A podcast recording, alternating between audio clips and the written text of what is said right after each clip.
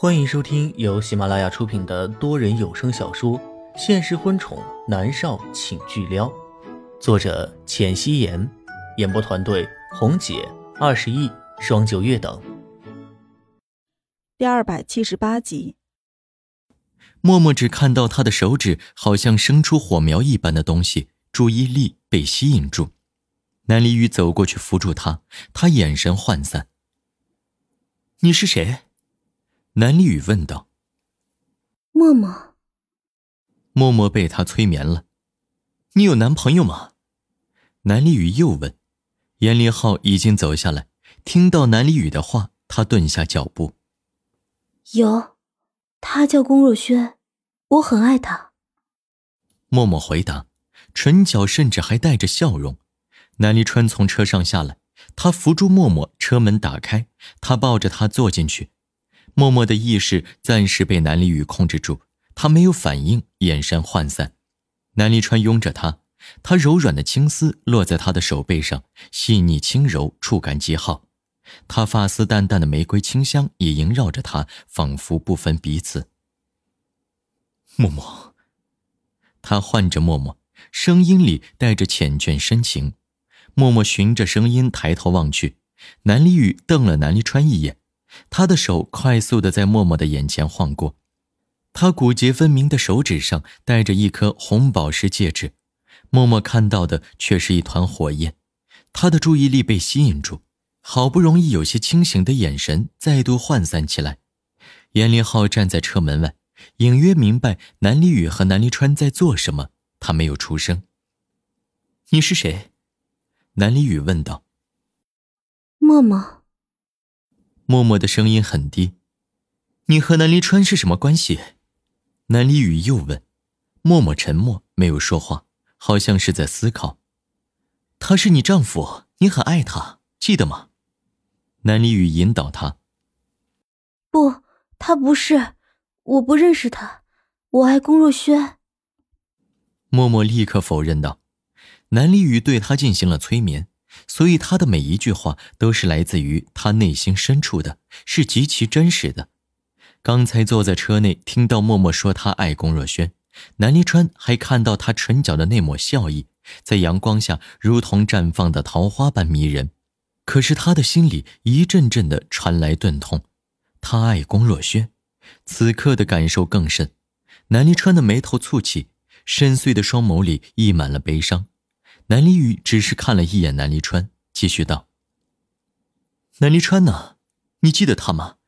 你们第一次见面的时候，他亲你，你给了他一巴掌。”南离川，不是，他抱我，我推开了，没有打他。默默顺从的说道，他的脑子里记得的只是前几天他们第一次见面的场景。南离雨问了他很多，他都一一回答了，但是关于南离川的记忆，关于他重生成莫渊熙的记忆，都是空白的。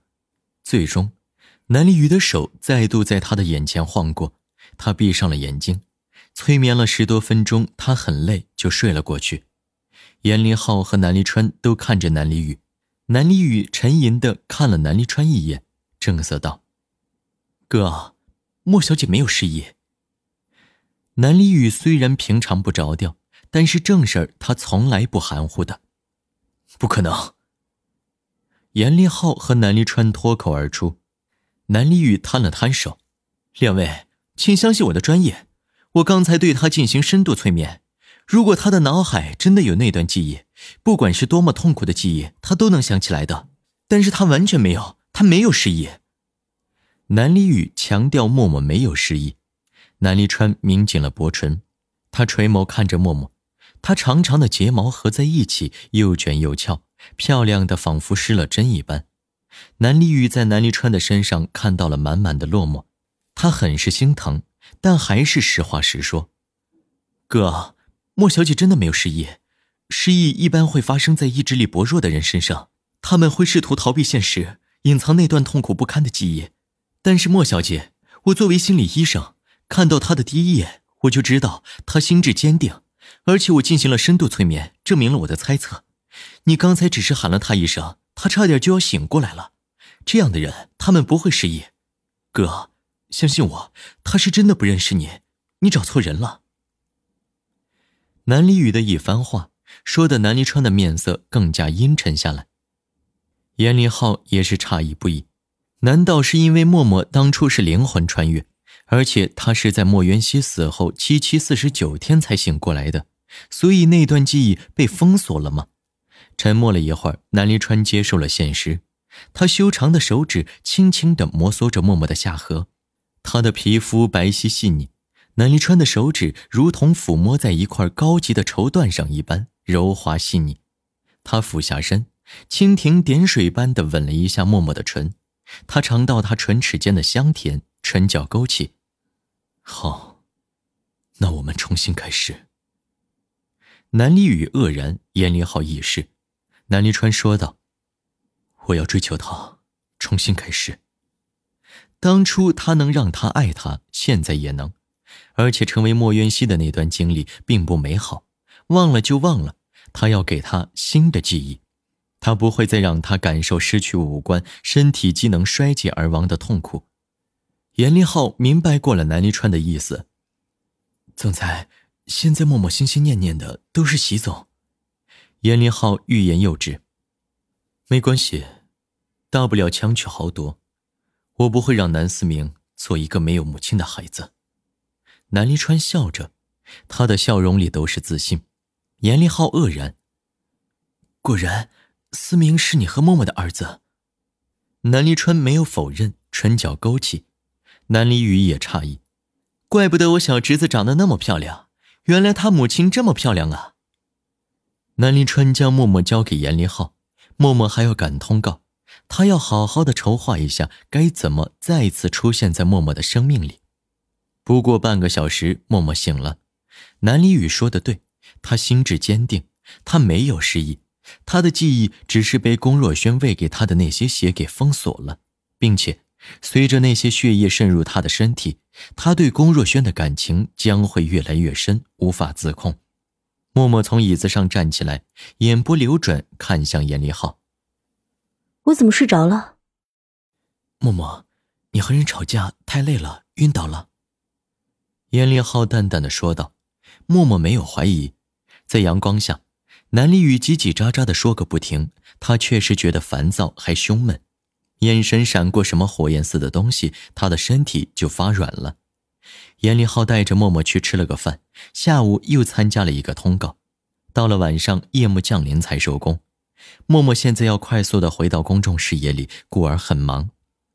车子在席家门口停下，严立浩对着默默摆手：“回去休息吧，接下来的每一天我都帮你接了通告，你很忙。”他看了默默一眼，在思虑着要不要告诉默默他和南离川有孩子的事情。后来想了想，觉得还是让南离川自己告诉他比较好。默默颔首下车，步履优雅，他踩着高跟鞋朝着里面走。却听到里面传来了女人的娇笑声，默默拧眉，心里面的火气不可抑制的蹭蹭蹭往上涨。